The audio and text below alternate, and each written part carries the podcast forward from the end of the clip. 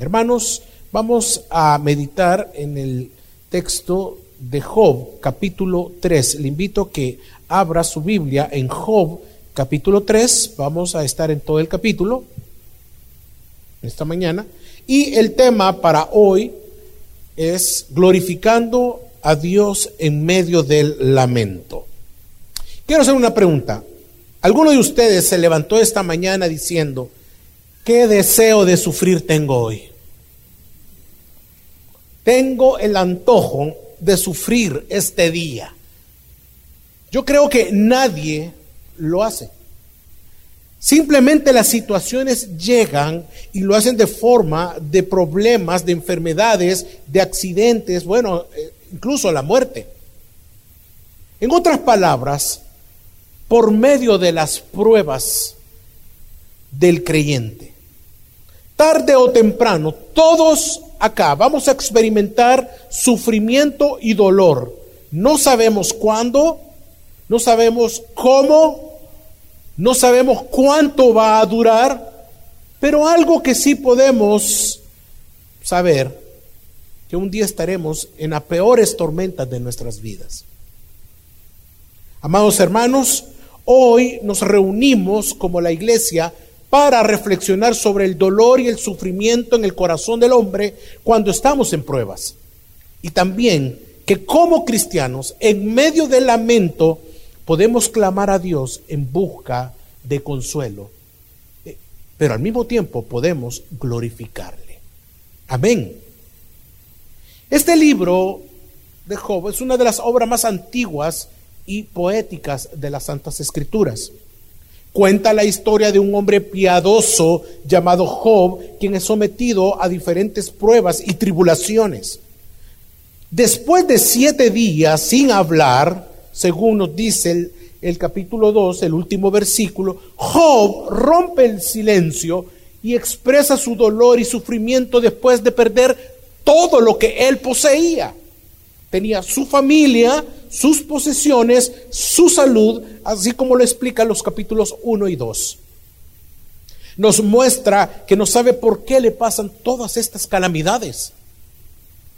Job nos enseña que no importa cuánto creamos en Dios, tarde o temprano, todos pasamos por momentos de dolor y aflicción. Y responde a la pregunta llena de mucho lamento que nos hacemos en ciertas situaciones o momentos de nuestras vidas de sufrimiento. ¿Por qué? ¿Por qué yo?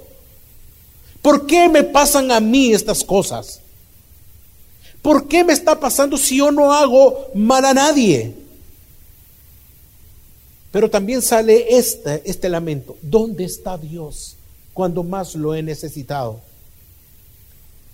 ¿Por qué sucede todo esto? En otras palabras, la pregunta sobre la existencia del mal y el sufrimiento con la idea de un Dios justo, bondadoso y gracia.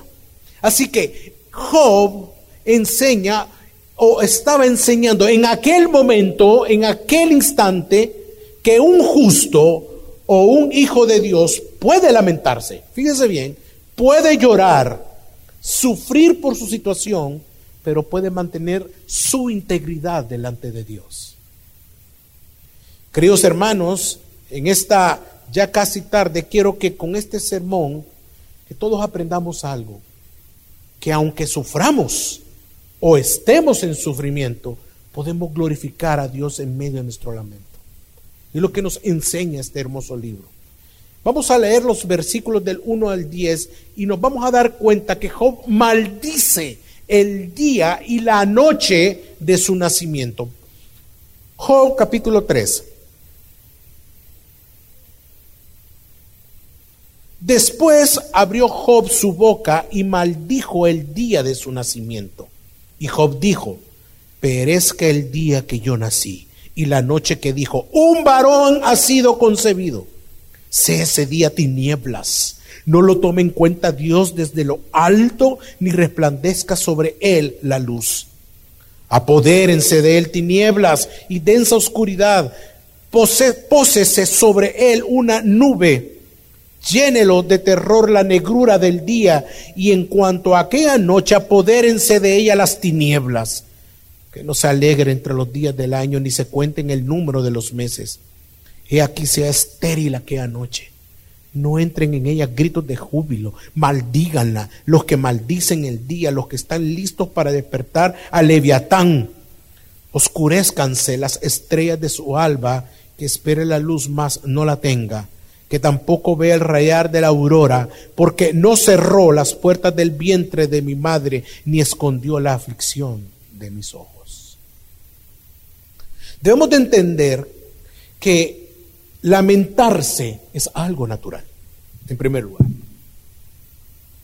Expresar nuestro pesar es algo de los seres humanos. El lamento hermanos, es un lugar en donde los cristianos venimos a Dios con nuestras emociones en su máxima expresión. No sé cuántos aquí hemos llorado en momentos de dolor, cuando hemos sentido desprecio, cuando hemos sentido que no tenemos salida, por lo menos las lágrimas comienzan a salir, se nos ponen aguosos los ojos. ¿Es malo eso? No, para nada. Job no oculta su dolor, sino que está expresándose abiertamente delante de Dios por medio del lamento. Y mire, y fíjese algo bien espectacular en el texto, que Job no trata de fingir que está bien. Él no está fingiendo, no estoy bien, no, no pasa nada, Dios tiene el control. No, al contrario, sino que Él está hablando y dice la verdad de lo que está y siente en su corazón. Y vemos en estos textos un poema tan triste que refleja mucho dolor expresado de manera exagerada el sufrimiento, de una manera poética, de una manera grande que hasta menciona a Leviatán como para decir que estoy sufriendo de una manera que ustedes no tienen idea. Entonces, en los primeros versículos, del 1 al 4, dice que él abre su boca y maldice el día en que nace. Dice así, después abrió Job su boca y maldijo el día de su nacimiento. Y Job dijo, perezca el día en que yo nací y la noche que dijo, un varón no es nacido. Ha sido concebido. Sea ese día. Mire cómo dice que tiene que ser ese día se da cuenta en su lamento, sus emociones están al tope y dice, sea ese, ese día tinieblas. No lo tome en cuenta Dios desde lo alto ni resplandezca sobre él, o sea, sobre ese niño que ha nacido, que no debería nacer, la luz. Job comienza su lamento maldiciendo ese día. Y es importante decir algo que Job no está maldiciendo a Dios ni lo está acusando de haber hecho algo malo. Pero si alguien quiere hacer creer eso, Satanás había asegurado que Job sí lo iba a hacer. Leamos Job capítulo 1 versículo 11. Dice así, está hablando Satanás a Dios, pero extiende ahora tu mano y toca todo lo que tiene, verás si no te maldice en tu misma cara. Mire que oración. Mire qué frase más despiadada, cómo se refiere al Señor. ¿eh? Si no te maldice en tu propia cara. Al igual después lo dice en el, en el versículo 5 del capítulo 2. Pero escucha ahora la esposa. La esposa de Job lo cuestiona y también incita a Job a que lo haga. En el versículo 9 del capítulo 2 dice así. Entonces su mujer le dijo, ¿aún conservas tu integridad? Job, ¿todavía te, todavía te vas a mantener fiel? Maldice a Dios y muérete. Son las mismas palabras que Satanás estaba diciendo en el cielo. Ahora, Job no había cometido algún pecado en específico como para decir que era una consecuencia a su sufrimiento. Soberanamente todo lo que le está pasando a Job está siendo permitido por Dios. Así que está expresando Job su dolor y, desesperación por medio de su lamento. Si bien es cierto que no maldice a Dios, pero Job se mantiene siempre en una línea tan delgada que como que pareciera que lo va a hacer, pero no lo hace, no pecó, sino que él maldice literalmente su día y no al Señor. Job en este momento de soledad no habla con nadie. Si nosotros leemos, dice el último versículo del capítulo 2, que llegan sus amigos y se rasgan y se echan polvo y lo están observando. Job no habla con nadie, solo habla consigo mismo. Él está hablando consigo, está orando, está hablando, está diciendo que maldito este día que nací. Y aunque sus amigos están cerca y atentos sus oídos, Job no habla con ellos ni con Dios.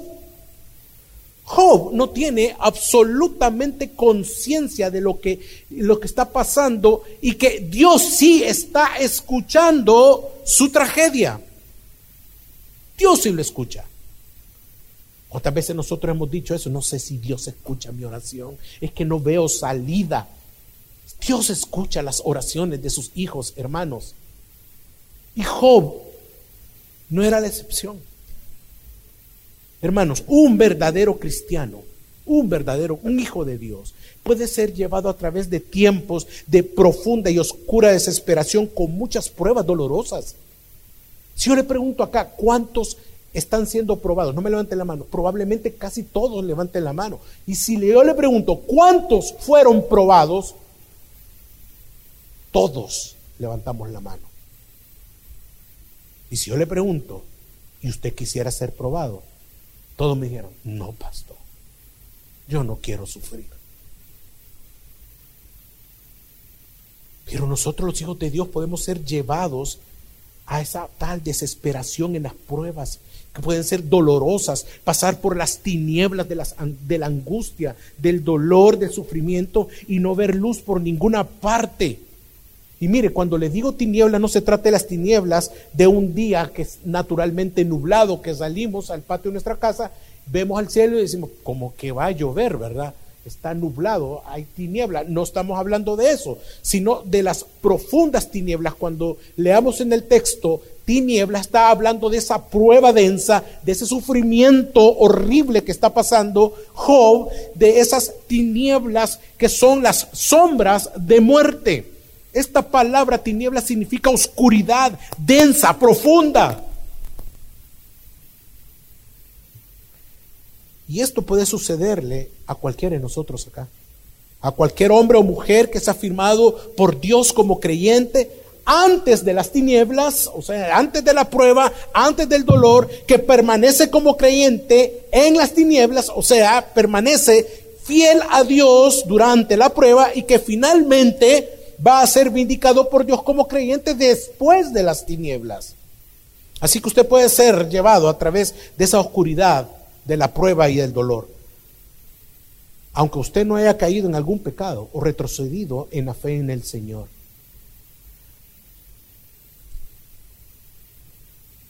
Esta es una verdad muy importante que debemos nosotros tenerla en cuenta y de saberla, hermanos. Ahora bien, Job no tiene ni la menor idea de lo que pasó en los capítulos 1 y 2. Cuando nosotros leemos el capítulo 1 y 2, Job está feliz con sus hijos, con su familia. Él no sabe qué está pasando en estos dos capítulos. Él desconoce e ignora la reunión de Satanás con Dios. Él ignora todo eso, ignora que Dios también lo tiene como un siervo íntegro, fiel a Él. Él ignora todo eso. Vemos a este hombre intachable sufrir pérdidas imaginables, sus posesiones arruinadas, sus hijos asesinados, su salud destruida a tal punto, dice que, que, que, se rascaba la piel de las llagas que él tenía. Su salud estaba totalmente destruida.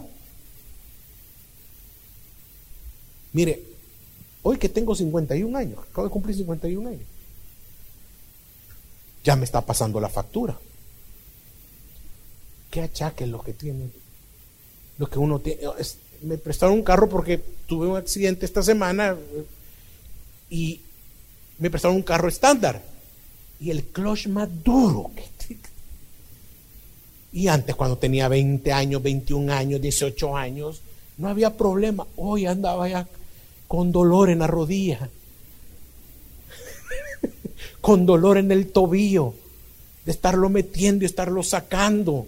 Claro, estaba bien duro el crush, pero ya, hermanos, nos vamos deteriorando poco a poco. Vienen las enfermedades. Una mala noticia que nos digan de que tu salud tienes un cáncer o algo, eso impacta nuestras vidas. Ya no te diga si vemos a este hombre, sus hijos asesinados, su salud totalmente impactantemente destruida. Ahora nosotros lo podemos leer y escuchar. Leemos el capítulo 1 y el capítulo 2 de una manera tranquila. Pero Job ignora lo que estaba pasando ahí. Las conversaciones en el cielo que había detrás de todo su sufrimiento entre Dios y Satanás, el enemigo. Y cómo el Señor da esos terribles, le otorga esos terribles permisos a Satanás para torturarlo. Ahora, Job no es castigado por algún pecado. es exactamente al revés. Job sufre precisamente porque él es un hombre piadoso. Sufre profundas pérdidas físicas, mentales, emocionales, sociales, espirituales. Y sin embargo sigue mostrando su fe en Dios. Después de las dos primeras pruebas que nosotros leemos en estos, en estos textos, escuchamos dos respuestas que muestran su humildad y adoración que va a venir después cuando comience él a sufrir todo y a quejarse y a lamentarse. Dice, desnudo salí de mi, del vientre de mi madre y desnudo volveré. El Señor dio, el Señor quitó. Bendito sea el nombre del Señor. ¿Se da cuenta? La pregunta es, ¿está usted sufriendo? ¿Está pasando usted por duras pruebas? ¿Hay llanto en su corazón? ¿Hay gemir en su alma durante las noches porque está solo o sola? ¿Usted está glorificando a Dios en medio de su lamento?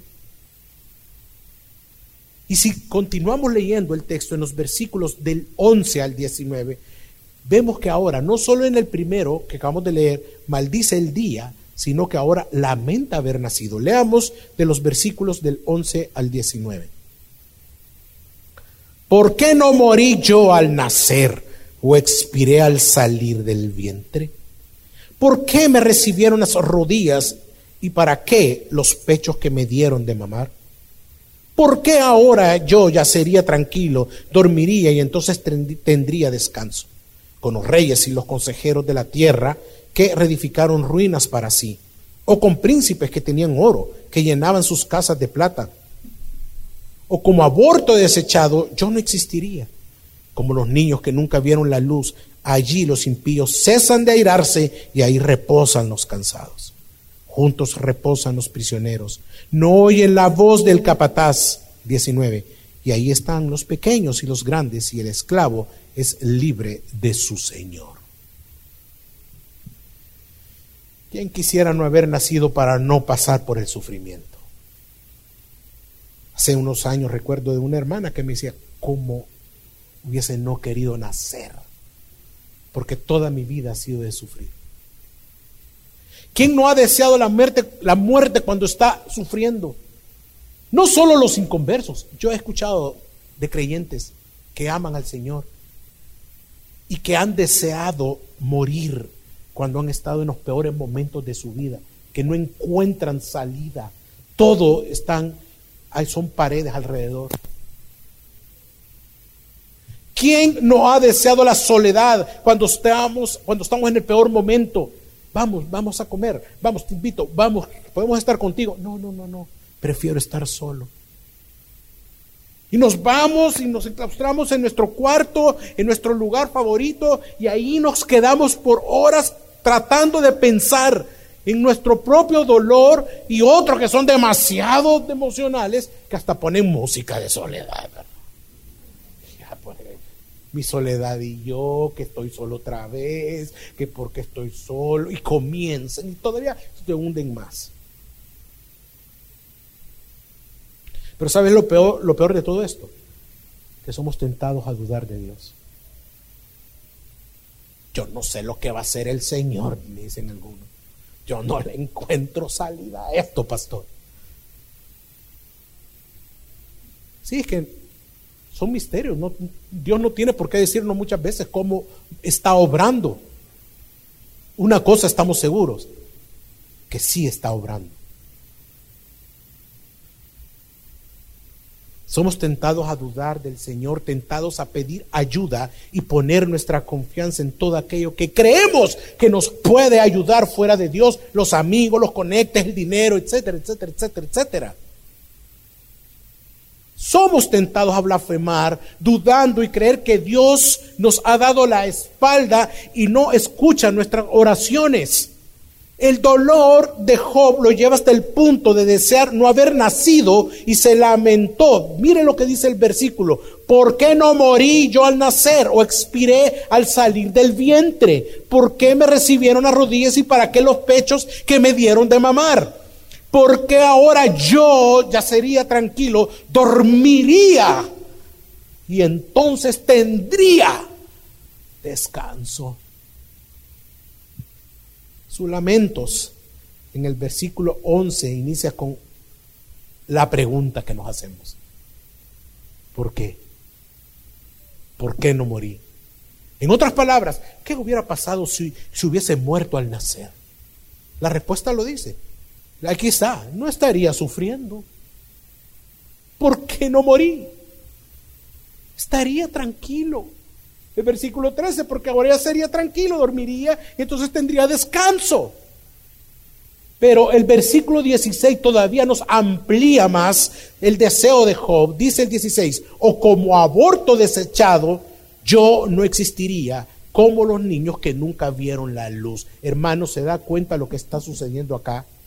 Si vemos, su lamento no es en contra de Dios, sino por haber nacido y llega hasta el punto de decir en otras palabras, ¿por qué no me abortaron?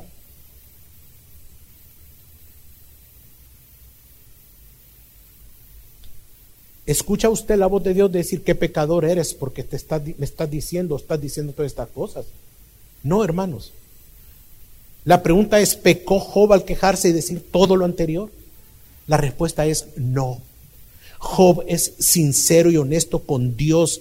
Y es que cuando estamos sufriendo es cuando las oraciones más íntimas y sinceras salen de nuestro corazón. Sale arrepentimiento, vemos también nuestro pecado y venimos delante de Dios y comenzamos a hablar con Él, nos desahogamos con el Señor, lloramos con el Señor. ¿Es malo eso? No, no es malo.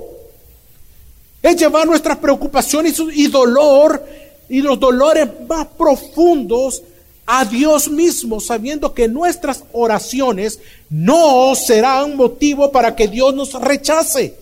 Ninguna oración es demasiada honesta. ¿Está usted pasando por pruebas? ¿Cuánto tiempo lleva ya en ese sufrimiento? Quizá usted ya dijo esa frase. ¿Por qué a mí? Y algunos de los que estamos sirviendo acá, si yo le sirvo al Señor, no sé por qué me está pasando eso. Paso todo el día del domingo en la iglesia sirviendo y mi situación financiera está peor. Tengo fe en el Señor, creo en Él profundamente, pero mi matrimonio está al borde del abismo. Me siento sola, me siento solo, no encuentro esposa, no encuentro esposo, no puedo tener hijos, me despidieron, no tengo trabajo, murió mi papá, murió mi mamá, mi esposo, etcétera. O probablemente quizás no estés en alguna gran prueba, pero podría ser que estés en la incertidumbre del qué va a pasar y te está causando un poco de dolor y aflicción a tu alma. Sé que es doloroso, hermanos. Todos pasamos por diversas pruebas y no está mal que nos lamentemos delante de Dios frente al sufrimiento. Pero la pregunta es, ¿cuál es nuestra actitud delante de Él? Job nos enseña que humanamente podemos lamentarnos, no hay problema. Usted puede venir a Él y llorar. Usted puede venir a Él y desahogarse. Pero también podemos glorificarle, exaltarle, adorarle, rendirle todo nuestro ser, nuestro ser al Señor. Aunque no entendamos, comprendamos la razón por el cual de manera soberana Dios ha permitido la prueba en tu vida y en mi vida. Y seamos probados. Fíjense que para la, para la cuarentena, murió la madre de un miembro de nuestra iglesia. Yo tuve el privilegio grande de ir. Nos pidieron de poder ir al cementerio a predicar. Y estando ahí, eh, estaban los del Ministerio de Salud, como que eran astronautas, vestidos así, no, no dejaban que se acercaran. No fue nadie de la familia más, solo ellas dos, dos hermanas otra persona y yo. Y recuerdo de que no me dejaron acercarme en ese momento, estuve como 25 metros y solamente estaban ellas dos abrazadas, llorando. La caja, la tumba de su madre, a 5 metros, no dejaban que se acercara más. Y lloraban ellas. Y cuando me dicen ellas que puedo pasar, el muchacho que estaba ahí del Ministerio de Salud me dice, solo tiene cinco minutos. Y yo en mi mente, pero vengo a predicar y una predicación es por lo menos 15 minutos. Y más yo que me encanta predicar, pero una hora. No cinco minutos. Entonces, di una reflexión de tres minutos y dos de oración. Pero en el momento que yo estaba hablando, las tenía ellas acá. Y su oración, ¿sabe cuál era? Señor, aunque no respondiste nuestra petición de sanar a mamita, pero te conoció. Gracias por la usaste para llevarnos a tus pies. Gracias porque está en tu presencia gozando de tu gloria, Señor. Llorando las dos. No habían familia, no, no quisieron. Y me impactó porque en su lamento estaban glorificando al Señor.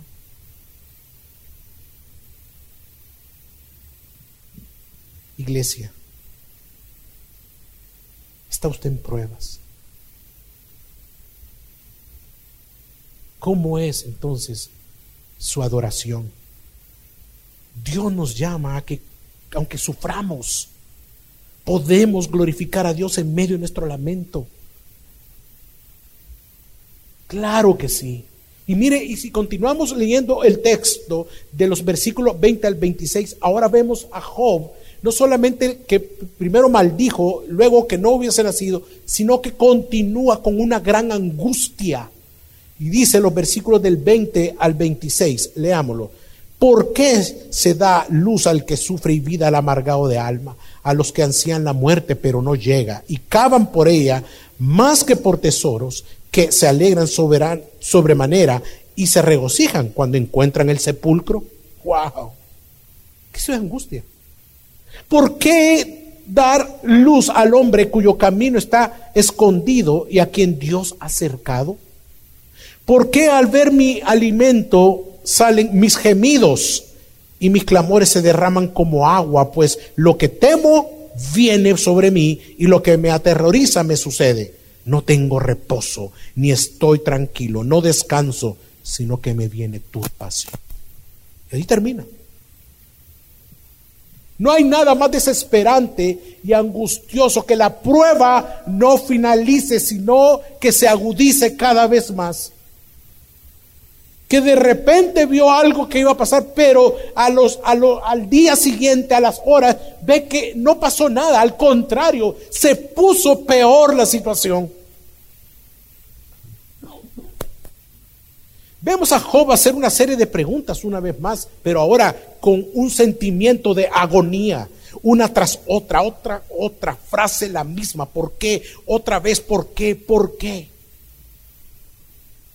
Si nos damos entonces cuenta, Job es un ser humano normal, común, como usted y como yo, que en su momento ha preguntado, ¿por qué? Job comienza preguntando a Dios en los versículos 23. Mire esto, este detalle. ¿Por qué dar luz al hombre cuyo camino está escondido y a quien Dios, ¿qué dice el texto? Ha acercado. Porque al ver mi alimento salen, salen mis gemidos y mis clamores se derraman como agua, pues lo que temo viene sobre mí y lo que me aterroriza me sucede. Job habla de él como un hombre que está lleno de dolor, pero a quien Dios, según lo que dice el versículo 23, Dios ha cercado, ha puesto un cerco alrededor de él. Es la segunda vez en el libro de Job que se le menciona dentro de un cerco de protección. La primera vez, el mismo Satanás lo dice, pero lo dice frustrado por el cerco, porque le gustaría golpear, le gustaría pero tener y triturar a Job, lo odia, lo detesta, pero no puede atacarlo porque Dios no lo permite, porque Dios no permite que suceda. ¿Por qué? Mire lo que dice Job 1.10 y está hablando Satanás, ¿no has puesto un cerco alrededor de él en su casa y todo lo que tiene? Esa es protección del Señor. Pero Job ignora que se han dicho estas palabras de parte de Satanás, se las está diciendo a Dios. Job lo está viendo de manera diferente y en otras palabras está diciendo, según lo que acabamos de leer en el versículo 23, cuando dice que cuyo camino está escondido y a quien Dios ha acercado, lo que está creyendo Job es que Dios me ha acercado en mi miseria, no me deja salir. Qué injusto es Dios porque sufro. Estoy en una prisión de angustia y de dolor. Me ha retenido en este lugar y no puedo salir. Esto es lo que muchas veces es la concepción que tenemos de Dios nosotros.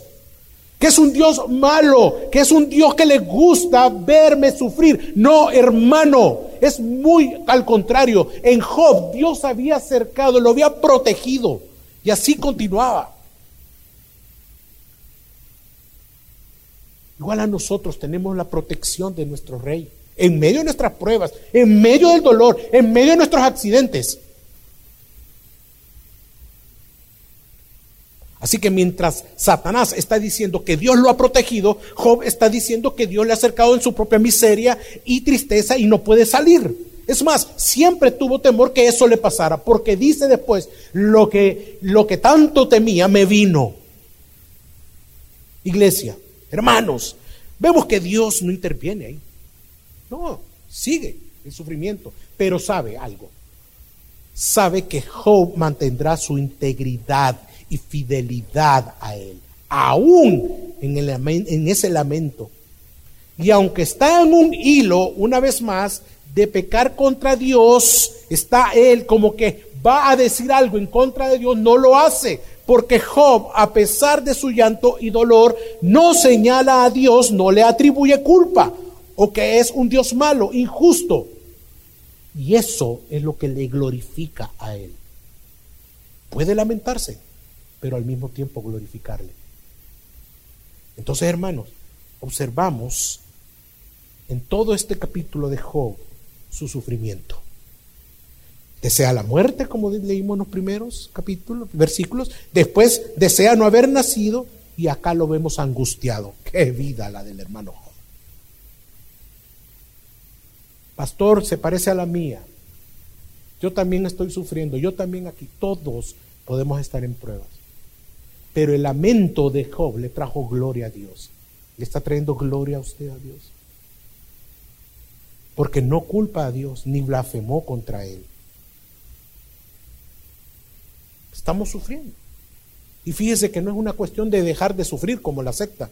Deja de sufrir. No. Vamos a pasar, tarde o temprano, vamos a pasar por las aguas del dolor. Pero no estaremos solos en el sufrimiento. En la Biblia se presentan distintos siervos del Señor que sufren. David, Salomón, Moisés. En Eclesiastés capítulo 11, los Salmos 77, 88, Jeremías 20 del 14 al 15, vemos de muchos siervos justos que sufrieron. incluso el más justo de los justos, el más íntegro de los siervos, el hombre perfecto, se lamentó y lloró por la muerte de su amigo Lázaro en Juan 11. El lamento por la incredulidad de Jerusalén en Mateo 23. Y en la cruz, antes de morir, cuando dijo, Dios mío, Dios mío, ¿por qué me has abandonado? Ahí está un lamento en Mateo 27 y luego de ese lamento dio su vida para nuestra salvación. Y es cierto que Job sufrió grandemente, lo perdió todo, se lamentó y podemos llegar hasta admirar esa fortaleza. Pero hay alguien más grande que Job. Hermanos, hay alguien sumamente más grandioso que Job, que cualquier ser humano.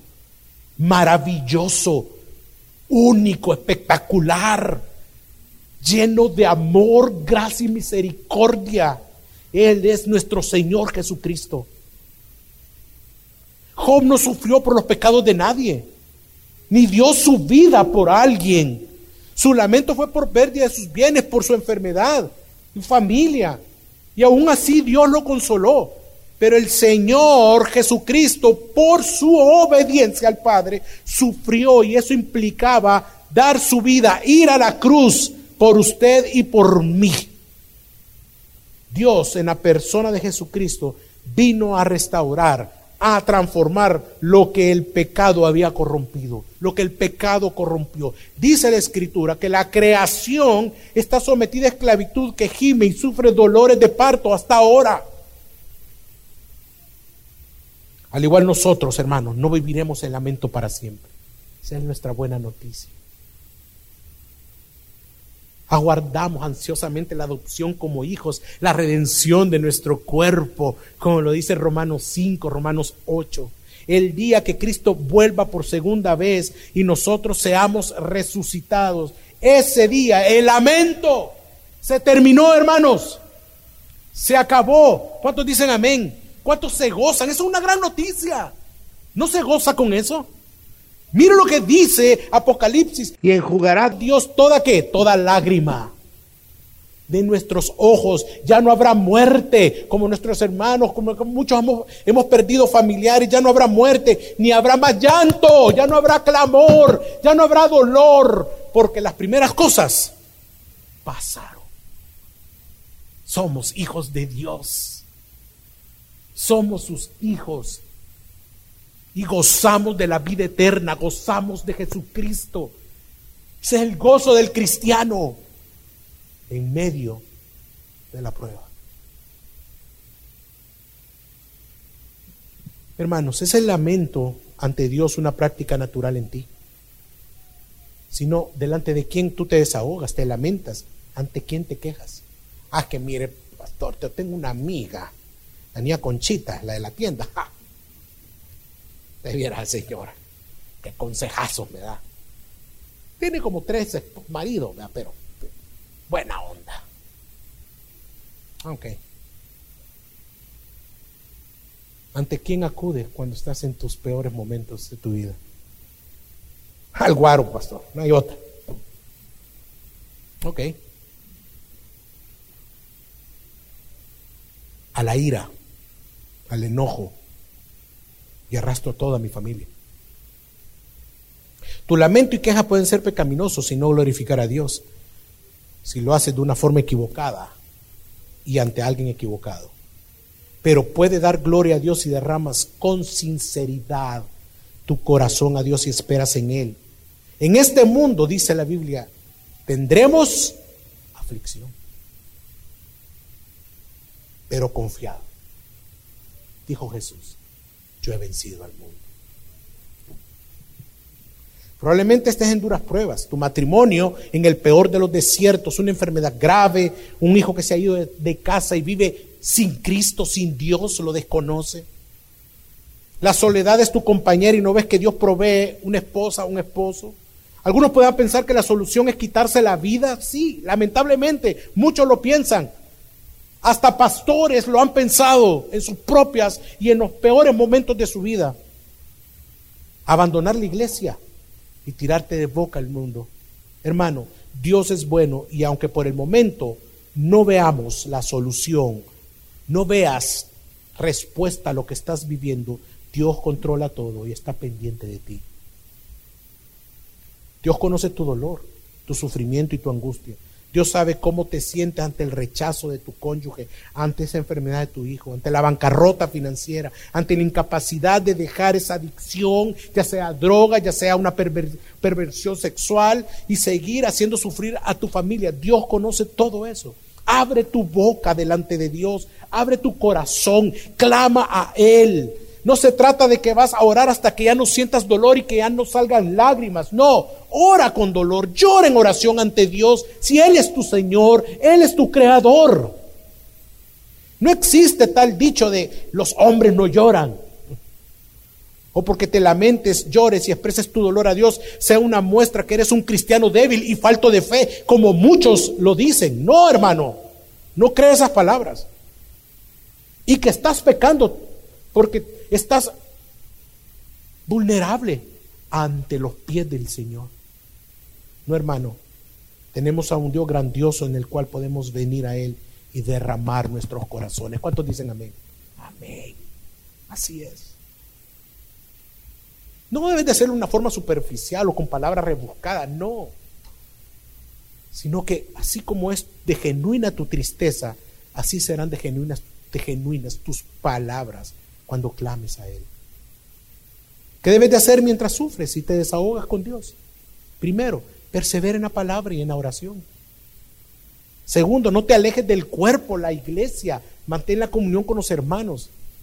Hay hermanos que están sufriendo y, están y se han metido en sus grupos discipulares a servir y ahí está Dios consolando a través del cuerpo de Cristo, de los hermanos, de la consejería. Disipúlese. Busque un grupo discipular. Nadie por, por adivinación va a saber, le está sufriendo, tiene cara de sufrido. No, no, hermano. Hable. Disipúlese. Tercero, sírvale al Señor. Sírvale. Y cuarto, espere en Él. Y para usted, amigo, que está acá invitado o que nos está viendo, que nunca ha querido venir al Señor, le tengo una mala noticia, muy mala. Las pruebas solo pueden ser soportadas por los creyentes, pasadas por los creyentes. ¿Por qué? Porque solo los creyentes vemos propósitos divinos en nuestras pruebas. Porque el gozo de nuestra salvación está en Cristo. Tu verdadero sufrimiento no es lo que estás viviendo, sino es que vives sin Dios sin Cristo, sin esperanza. Y el real sufrimiento es que la ira de Dios está sobre ti. Y luego el infierno fuera de la presencia de Dios. Pero te tengo una grandiosa noticia.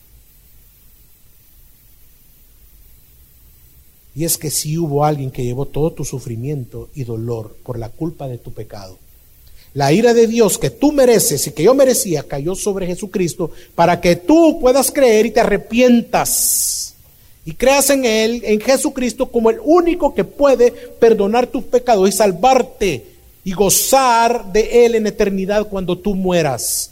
Ahora, hermano, ahora, amigo y amiga, después de haber dicho eso, no quiero desmeritar si estás sufriendo en este momento, pero quiero que seas consciente que tu sufrimiento, a nuestro invitado estoy hablando, tu dolor ha sido el medio por el cual Dios te ha acercado a Él en esta tarde y cómo el Evangelio de nuestro Señor Jesucristo te ofrece la única esperanza verdadera en medio de tu sufrimiento.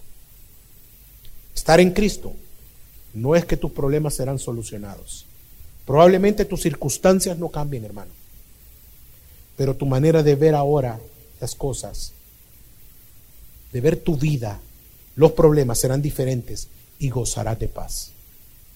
Job quería hasta morir, pero Dios le ofrece vida en medio de las circunstancias igual a ti, si crees en Jesucristo. Quizás estés pensando, yo no he sufrido mucho en mi vida, fíjese pastor, los problemas que tengo son bien pequeños. No pagué el agua ayer, pero ya lo voy a pagar mañana. No tengo muchos problemas, ni son dolorosos, como los de Job como cualquiera que pueda estar acá. ¿De qué me sirve a mí este sermón? Si yo no estoy sufriendo. Ah, bueno. O puede ser que tú pienses también, ¿acaso no hay otras vías para salir del sufrimiento? ¿No hay otras vías para salir del lamento, de la crisis?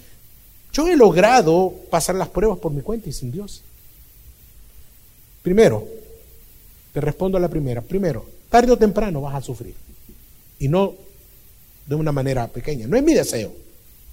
Pero recuerda que Jesús dijo que habrían aflicciones. Y las aflicciones son duras. Así que tú no estás fuera de esto. Y espero que esta palabra, no lo que yo he dicho como Héctor, sino que lo que dice esta palabra, en ese momento sea, que en ese momento de sufrimiento sea un oasis para tu corazón. Y segundo, hermano, no existen otras vías, personas o posesiones, poder para salir del sufrimiento. No existe. No existe. Mira la cruz, ahí fueron clavados todos nuestros pecados.